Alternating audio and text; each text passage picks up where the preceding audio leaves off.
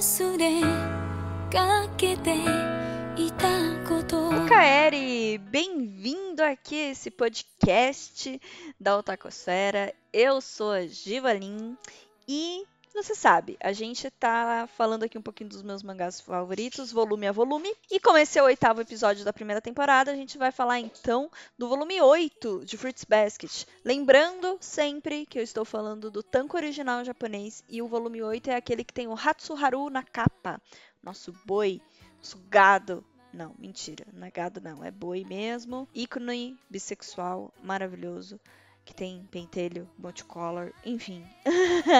é dele mesmo que essa capa se refere. E se você está comprando a edição de colecionador da JBC, saiba que a gente está falando então da segunda metade do quarto volume de colecionador, que tem ali o Momiji e o Hattori na capa, tá bom? Os capítulos que a gente vai falar para ficar mais fácil para você se localizar, são os capítulos 43 a 48, ok?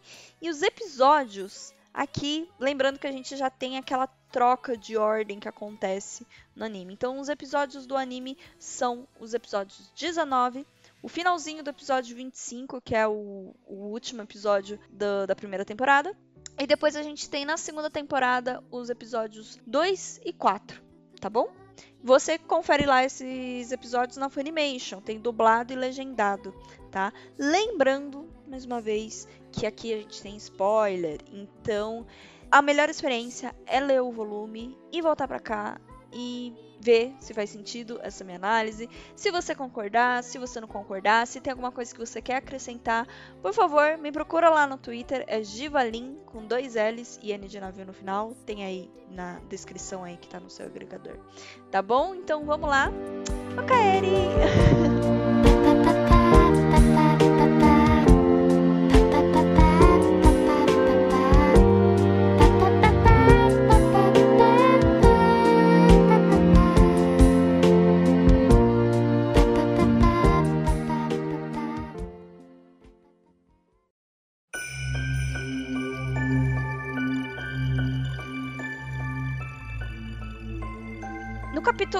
43 e 44, a gente tem uma dinâmica que a Natsuki Takaya criou muito interessante, que no começo do capítulo, o Hatsuharu tá surtando porque, segundo ele, ele levou um fora e ele confe confessa pro Yuki que é a ex-namorada dele, é uma do é uma possuída, faz parte dos 12 signos. Nisso, o Yuki entende, ok, é Arin. Mas a gente, nesse momento na história, não sabemos quem é a Arin. E a gente tem a mesma visão da Toru. A Toru sabe que existem três garotas amaldiçoadas. E eu gosto dessa, dessa dinâmica que a Natsuki cria, porque logo em seguida aparece Ritsu. Ritsu aí vestido de uh, mulher, né? Ele tá usando um Furisode, é, que é um tipo de kimono usado apenas por mulheres solteiras, segundo a observação aqui feita pela JBC. Então a Toru acaba confundindo, né, já que invariavelmente uh, a vestimenta de uma pessoa acaba por definir o seu gênero. Aqui a gente entra numa, num, num, campo delicado. Eu sou uma pessoa cis, então não sou crossdresser também, então eu não tenho local de fala tá? É, essa, um, esse, essa história do Ritsu, se eu não me engano, ela foi lançada mais ou menos em 2004, 2005. E provavelmente a, Natsuki Takaya já tinha a ideia do personagem desde o começo, lá em 98, quando começou a história. Então, a gente tem uma, uma complicação aqui nesses capítulos de.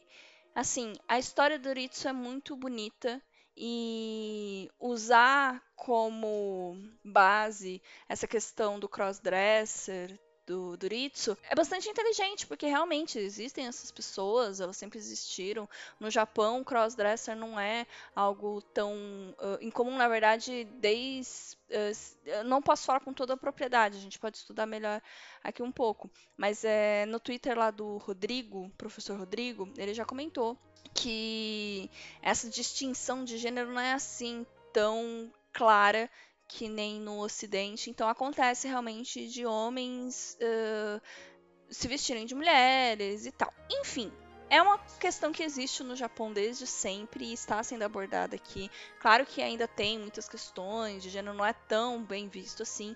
Tanto que o Yuki e o Shigure tratam essa questão do Hitsu realmente com desdém. Eles colocam. Eles, a Natsuki coloca as falas deles como até uma pitada de humor, porque eles não levam a sério essa questão que existe dentro do Ritsu.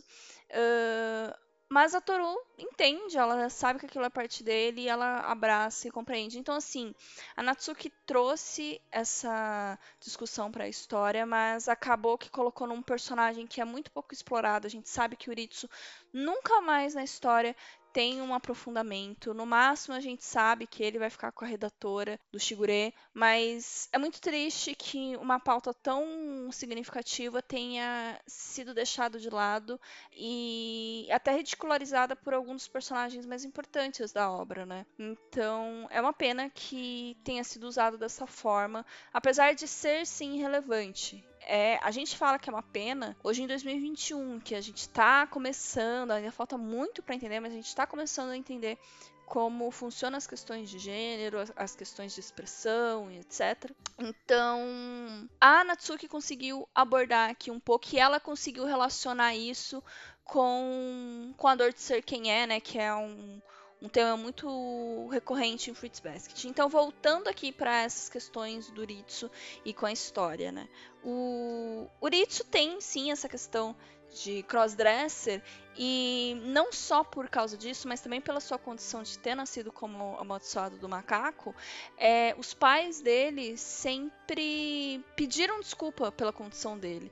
Então, ele nasceu amaldiçoado pelo macaco, desculpa, desculpa, desculpa. Ele se veste como mulher, desculpa, desculpa, desculpa. E tem uma questão do Ritsu que acaba não sendo falada, mas que eu acho que reverbera no personagem.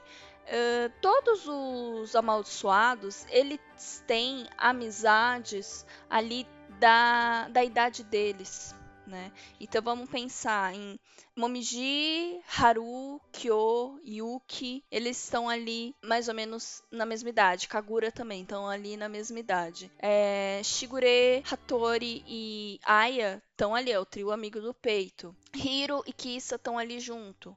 Ah, junto ali na idade da, da Kagura tem a Rin junto com ela também. Uh, o, o Kureno, bom, a gente sabe que pela condição dele, desde o começo ele esteve afastado dos outros, porque ele não era mais um amaldiçoado, mas o Kureno então o Kureno a gente nem coloca nessa, nessa jogada. Mas o Ritsu, ele ali tá na casa dos, dos 20 anos. Então, mais velho que ele, tem os, ele tá na casa dos 20, 21 anos. Então, ali na idade dele, tem acima dele, aliás, tem Hattori, é, Aya e Shigure, que são os mais velhos. E mais novo que ele tem a Kagura, que deve estar tá com uns 17, 18 anos. Então, assim, não tinha ali realmente uma alguém para ele trocar dentro da própria família Soma. Os outros eles tiveram, claro, que em toda a solidão de serem quem são, com certeza. Mas o Ritsu, ele é realmente um personagem muito solitário desde o começo. E dentro dessa condição, ele encontrou afago em si, em ser um crossdresser, e tudo bem, né? Só que, cara, você já é, já está ali na condição de amaldiçoado. Sua mãe fica pedindo, seus pais ficam pedindo desculpa por causa disso. Quando você finalmente encontra um, um lugar de aconchego, novamente, isso aparentemente é um lugar de se envergonhar, é assim que a sociedade trata. Então, como que na cabeça do Ritsu, né? Como ele não tem a menor autoconfiança. Ele não tem a menor segurança em si mesmo, ele não tem autoestima. Então, o que resta é ele pedir desculpa. E eu acho que todo mundo tem um pouco desse traço do, do Ritsu de pedir desculpas. Quantas vezes, quantas vezes, às vezes, a gente não acaba por pedir desculpas por coisas que nem são nossa responsabilidade ou por coisas que não merecem desculpas, tipo, é quem você é. Então, e você acaba pedindo desculpa por isso. Então, é uma questão muito bonita e bastante delicada que o que o Ritsu traz pra gente refletir. E claro, a gente tem aqui a conversa dele com a Toru em relação à razão de existir, porque uma vez que o Ritsu, que a família dele tem vergonha dele, que ele explorar ali o gênero dele do, da forma fluida que ele gosta, é, a partir do momento que isso não é bem visto pela sociedade, como a sociedade compõe quem a gente é, ele acaba se vendo sem razão para viver, né? É, não dá para fugir disso. Eu já comentei isso aqui em outros episódios. O inconsciente coletivo, a visão do outro, faz parte de quem nós somos. Separar essas duas coisas é algo muito complicado, é muito difícil e na verdade a gente nem precisa separar é, tão claramente assim, senão a gente vai ficar numa luta eterna, né? É, mas aqui pro Ritsu é realmente algo extremamente dolorido e ele acaba se encontrando numa situação que ele não tem razão de ser. E aqui a gente tem um encontro com uma dor, uma relação aí, um sentimento da Toru, né? A Toru, a razão dela de existir desde que o pai dela se foi, é, quando a mãe dela ficou deprimida por causa da morte do Katsuya e a solidão que ela sentia, a, o jeito que ela fala, que a Toru fala, era tudo por causa da mãe dela. A razão da Toru de existir era a mãe dela e ela perdeu essa mãe. E justamente assim, por a Toru se esforçar tanto para ser forte pela mãe, ela seguiu em diante, mas ela nunca realmente encarou o luto dela. Tanto que aqui o que vem à memória dela é a mãe. Né? Claro que isso é uma dor que, gente, não, não vai embora pro resto da vida. Eu posso garantir que a morte de um pai tão cedo assim não vai embora tão cedo. E. Enfim, a Toru, ela se vê um pouco nessa questão de razão. Ela fala uma frase aqui que é muito bonita, só que tem algumas problemáticas. Eu vou ler aqui um pouco da, da frase que a Toru fala pro, pro Uritsu. O Uritsu, né, contextualizando, ele se diz insolente, ele se sente culpado por continuar vivendo, por querer. Porque ele fala, eu não tenho coragem nem para me matar. E a Toru fala, você não precisa dessa coragem. Aí ele fala, cara, mas eu me sinto insolente, eu me sinto culpado por continuar existindo sendo desse jeito. Eu não tenho razão para existir. Então, a Toruviri fala que ele ainda está procurando a razão dele de existir, né? Então, o que ela diz? Eu acredito que ninguém já nasce com uma razão de vida. Creio que essa razão é algo que as pessoas têm de encontrar por si próprias. Todo mundo precisa procurar e decidir quais são suas razões. Talvez elas estejam num sonho, talvez num trabalho, ou quem sabe em alguém. Estas razões que encontramos podem ser frágeis e incertas, podem ser instáveis também, mas, quando estiver, mas enquanto estivermos vivos, sempre vamos buscá-las. Eu também as busco. Se fosse possível, se me fosse permitido escolher, eu gostaria de encontrá-las em alguém. Então, a Toro aqui fala um pouco, né, do, do sentimento dela, que a razão de viver dela era a mãe, que ela perdeu a mãe dela nesse processo e que ela quer de novo procurar, né, em alguém a razão de existir. Então aqui que vem um pouquinho da minha problemática. Muito bonito, assim, a, o que a Toru falou. Realmente, ninguém nasce com razão de viver. Você tem que buscar isso na sua vida, é, procurar e cultivar e tratar.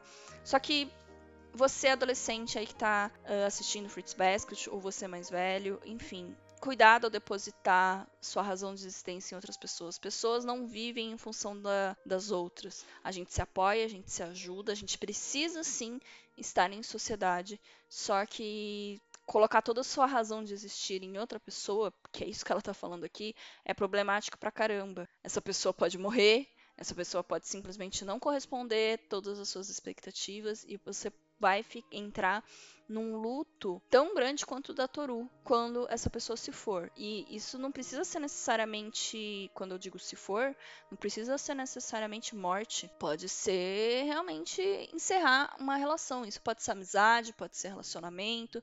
Então, dose suas expectativas e aqui uma dica da tia G, balanceie quais são as suas razões de vida tenha um trabalho que é uma parte da sua razão de vida, tenha amigos, tenha família, tenha um amor, uma pessoa, tenha um hobby, que nem esse aqui que a gente está aqui agora, lendo mangá, lendo Fruits Basket. Fruits Basket é uma das razões da minha vida, sim. Eu não nego, tá? Então balanceie isso, não seja assim tão desequilibrado nessa questão, tá? De qualquer modo, eu acho que, continuando aqui a leitura, Uritsu ele fala que ele gostaria de ouvir essas palavras mais uma vez. Ele nunca teve esse recolhimento. Olha isso, olha como ele é solitário. Uritsu, para mim, é um dos amaldiçoados mais solitários. Assim, só não é mais solitário que o Kureno, porque assim, considerando que o Kureno não é mais um amaldiçoado, vamos dizer então que sim, Uritsu é o mais solitário. Ele é tão solitário que ele só aparece em dois capítulos. Olha como é sintomático isso, né? E essa fala, eu acredito que uh, demonstre muito esse sentimento dele. E no final aqui da dessa saga do Uritsu, a gente entende que existe uma outra amaldiçoada, que ela é a Arin, que ela é a namorada do Hatsuharu. E, poxa vida, Natsuki Takaya, você pregou uma peça em nós, achando que Ritsu poderia ser a namorada do, do, Ritsu, do, do Ritsuharu, não, do Hatsuharu. Bom, seguindo aqui nos capítulos 46 e 47, a gente tem a questão da leitura aqui do, do futuro de um dos amaldiçoados. Então, a gente tem a a problemática que nasce aqui, que traz isso, é a reunião dos pais. Né? Uh, os pais têm que ser convo são convocados pela escola justamente para discutir o futuro dos alunos. E, cara, você sendo um dos uh, amaldiçoados, isso é meio problemático, né? Principalmente você sendo o amaldiçoado do gato. E a gente sabe do que, que o Kyo tá falando aqui. Que ele fala, cara, eu sou amaldiçoado do gato. Eu tô num patamar diferente de qualquer outra pessoa dessa família. A gente, ele não explica o porquê, mas ele tem a lembrança de Akito dizendo que ele vai ficar preso até a morte. E o Kyo, ele se lembra disso, mas ele não parece estar sofrendo com isso.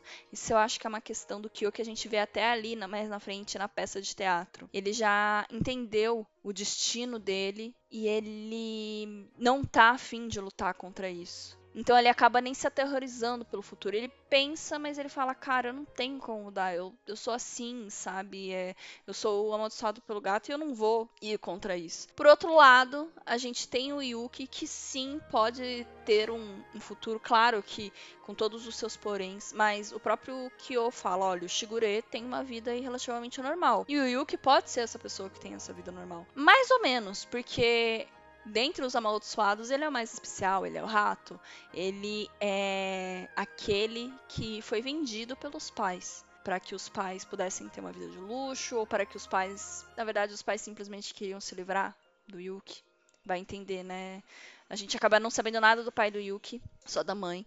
Mas. Considerando que é o destino dos pais dos amaldiçoados rejeitar ou super proteger seus filhos, a gente vê que a mãe do, do Yuki simplesmente rejeitou ele e vendeu para Akito para que Akito pudesse viver as fantasias dela ali de, de nunca de, de sem movimento, né? Enfim, a questão aqui é o Yuki realmente tem essa enorme insegurança, né? E eu acho curioso que a gente tem o encontro do Momiji com a Toru, com o Momiji falando, cara, eu tenho um sonho, eu quero fazer uma coisa, um dia eu vou te mostrar mas eu acho que é impossível. E o Yuki fala, quando o Toru comenta sobre isso com ele, que isso provavelmente está né, em todos os 12 signos. E naquele momento, a Toru está insegura quando ela ouve isso sobre o futuro. E ela até chama assim, Yuki. E ele fala sim, e ela nada. Ela guarda pra ela, ela não se abre pro Yuki, né? É, isso não é uma coisa só com o Yuki que acontece. A Toru faz isso com muita gente, né? A única pessoa que ela consegue se abrir, porque essa pessoa conhece os caminhos para forçar a entrada, é o Kyo, né? Então, mais pra frente, a gente tem o que? A, o Kyo falando, cara, é normal se sentir insegura. Você tá se sentindo insegura porque você tá sozinha, sua mãe morreu. Ela, não, eu tô bem. Não, você não tá bem. Fala, pode se abrir. E aí ela desaba a chorar. E ela fala: Não, você não pode fazer isso. Porque aí eu começo a chorar, eu começo a fraquejar. Ela não quer fraquejar. Olha como a Turu se recusa a fraquejar. Turu, fraqueje, faz parte. As pessoas estão aí para te ouvir. Né? As pessoas que você cativou estão aí para te ouvir. E, enfim, o Kyo acaba ali por ouvir ela. E, na verdade, o que eu gosto muito desse, desse momento é o Shigure ali invadindo esse momento. Nossa, primeiro que é engraçadíssimo, né? O pulo que o Kyo dá na hora do. na hora que o Shigure invade ali a, a, a cena. Mas o que o Shigure fala é o seguinte. Eu vou ler porque eu gosto muito dessa historinha. Imagine-se numa bela manhã. E nesta manhã você se vê rodeada por uma montanha de roupas imundas. É tanta roupa suja que você mal consegue se mover. Sem o auxílio de uma máquina automática, você terá de lavar tudo à mão, peça por peça. Então se sente perdida. Será que conseguirei lavar tudo? Será que todas ficarão perfumadas? Conseguirei alcançar o resultado esperado? E quanto mais você pensa, mais insegura fica. Mas o Senhor Tempo não quer te esperar. Então o que, que você faz? Tá começar a lavar. E começar pelas peças que estão mais próximas. Pensar no futuro é necessário, mas se fizer somente isso, vai acabar tropeçando nas roupas que estão logo aos seus pés, não acha? Pense no agora. É importante pensar no que pode ser feito aqui e agora. Se você resolver lavar com calma, uma a uma, quando finalmente parar para anotar, verá que o sol já estará sorrindo para você. Isso não impede que a insegurança tente aparecer de novo, mas se isso acontecer, é só, é só dar uma pausa. Então aproveite e leia um livro, assista a TV, leia Fruits Basket. Ou convide todos para comer some, né? Que ele só ele querendo comer some. É, então Shigure é meio coach, né? Mas eu acho muito bonita essa historinha que ele conta. É, se você tá aí ansioso, tá aí nos seus 17 anos, com toda essa pandemia, faz o que tá ao seu alcance, faz o que dá. Nem sempre dá pra gente seguir a loucura toda que tá esse mundo. Ouça as palavras do sábio cão de Fruits Basket, Shigure Soma.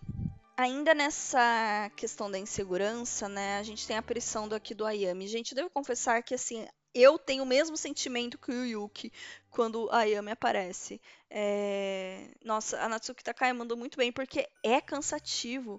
Tanto o Ayami quanto o Ritsu. Porque eles falam, falam, falam, falam, falam, falam, falam uns textos gigantes. O Yuki fala, pelo amor de Deus, seja conciso. Aí o Ayami vai lá é conciso demais. Meu Deus, Ayami do céu. Pare, pare com isso. Mas é, a gente tem mais umas camadas do Ayame. Eu, eu, eu, acho curioso, o Ayame ele vai aparecendo e por ter toda esse toda essa pompa que ele tem, acho que não tem outra palavra, toda essa pompa, fica tudo mascarado os verdadeiros sentimentos dele embaixo dessa pompetude toda dele. Pompetude, olha que palavra maravilhosa. E gente, ele só tá ali querendo levar pêssego e caranguejo pro irmão dele, querendo criar laços, mas tudo bem. É, Ayame, seja você mesmo continue sendo assim que de alguma forma você está atingindo o você está chegando no coração do Yuki.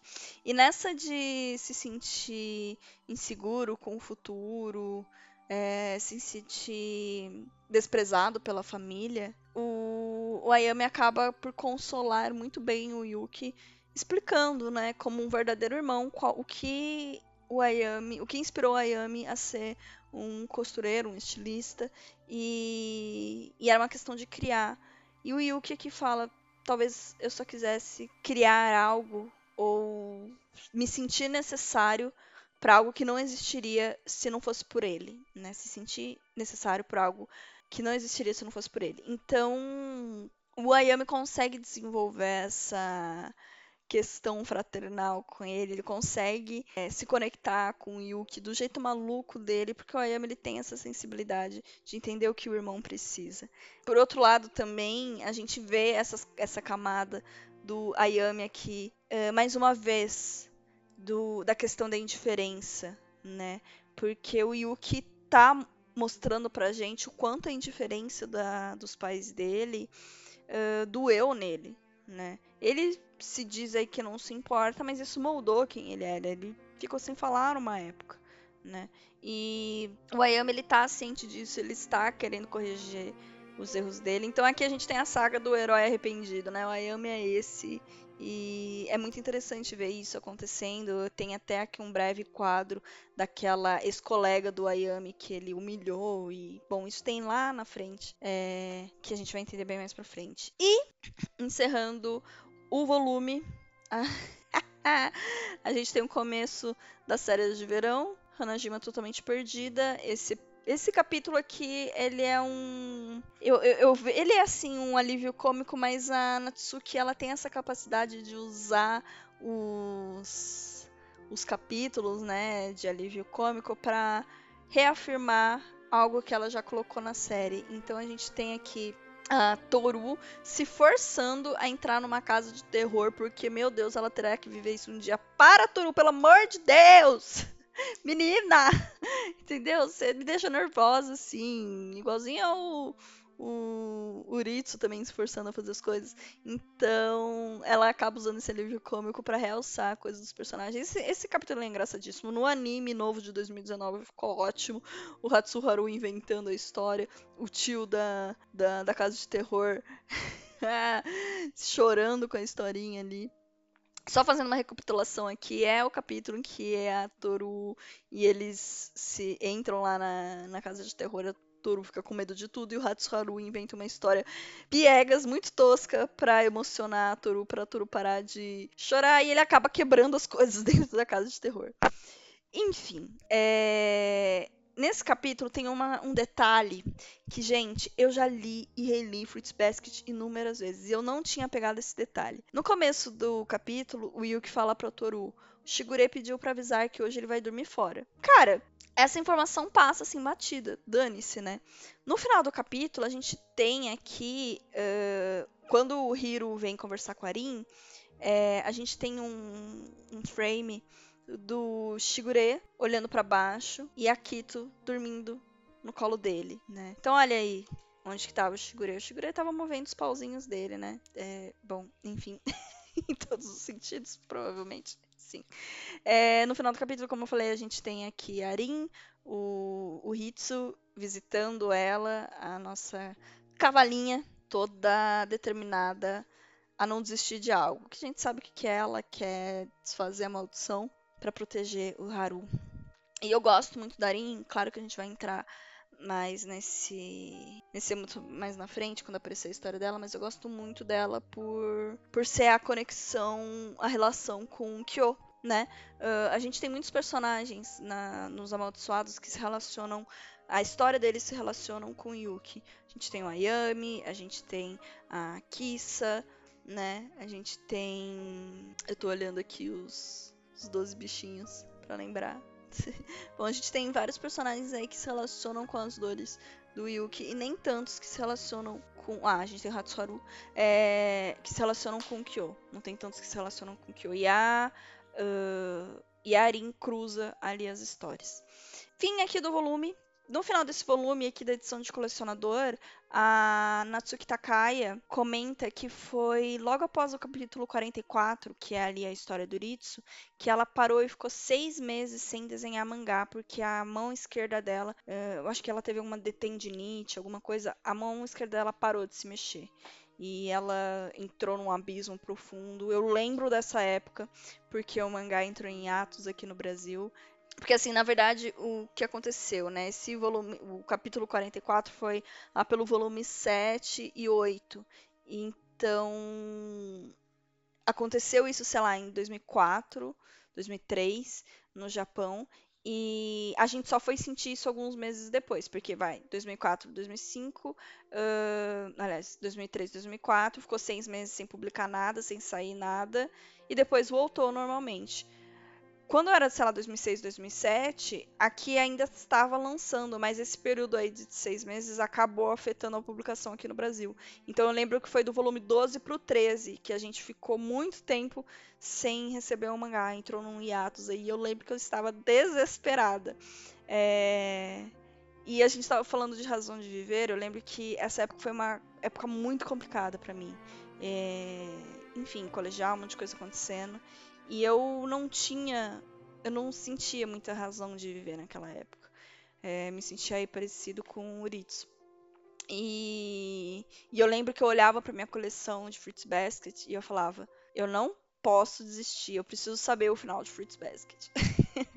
então, olha como essa obra realmente me ajudou a me manter até viva, me manter cativa, me manter seguindo em frente.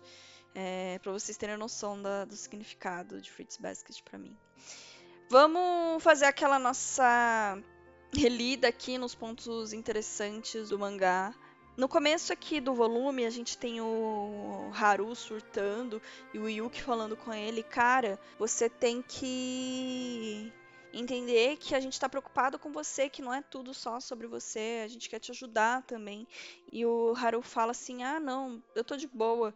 E quando que você vai chamar a Toru pelo nome?" E o, o Yuki ele fica, tipo, ele, ele fica cabisbaixo. A gente tem alguns desses frames do Yuki cabisbaixo e reagindo à relação dele com a Toru. Então ele vê o Kyo protegendo a Toru do Hatsuharu e ele ele percebe aquilo.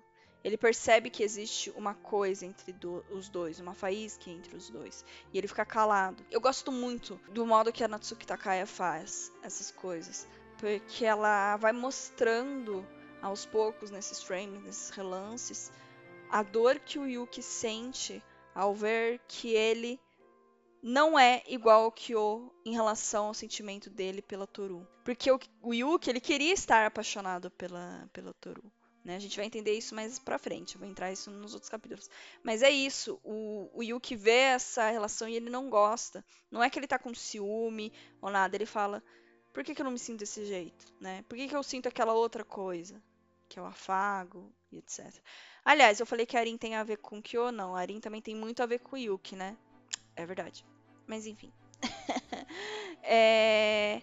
Falando um pouco mais aqui do, do capítulo, tem aqui essa, esse momento em que a que a Ritsu sobe no telhado e escorrega e de repente ela sobe e do movimento assim super ágil e foi nessa hora que a gente pensa, puxa, realmente ele é um macaco, né?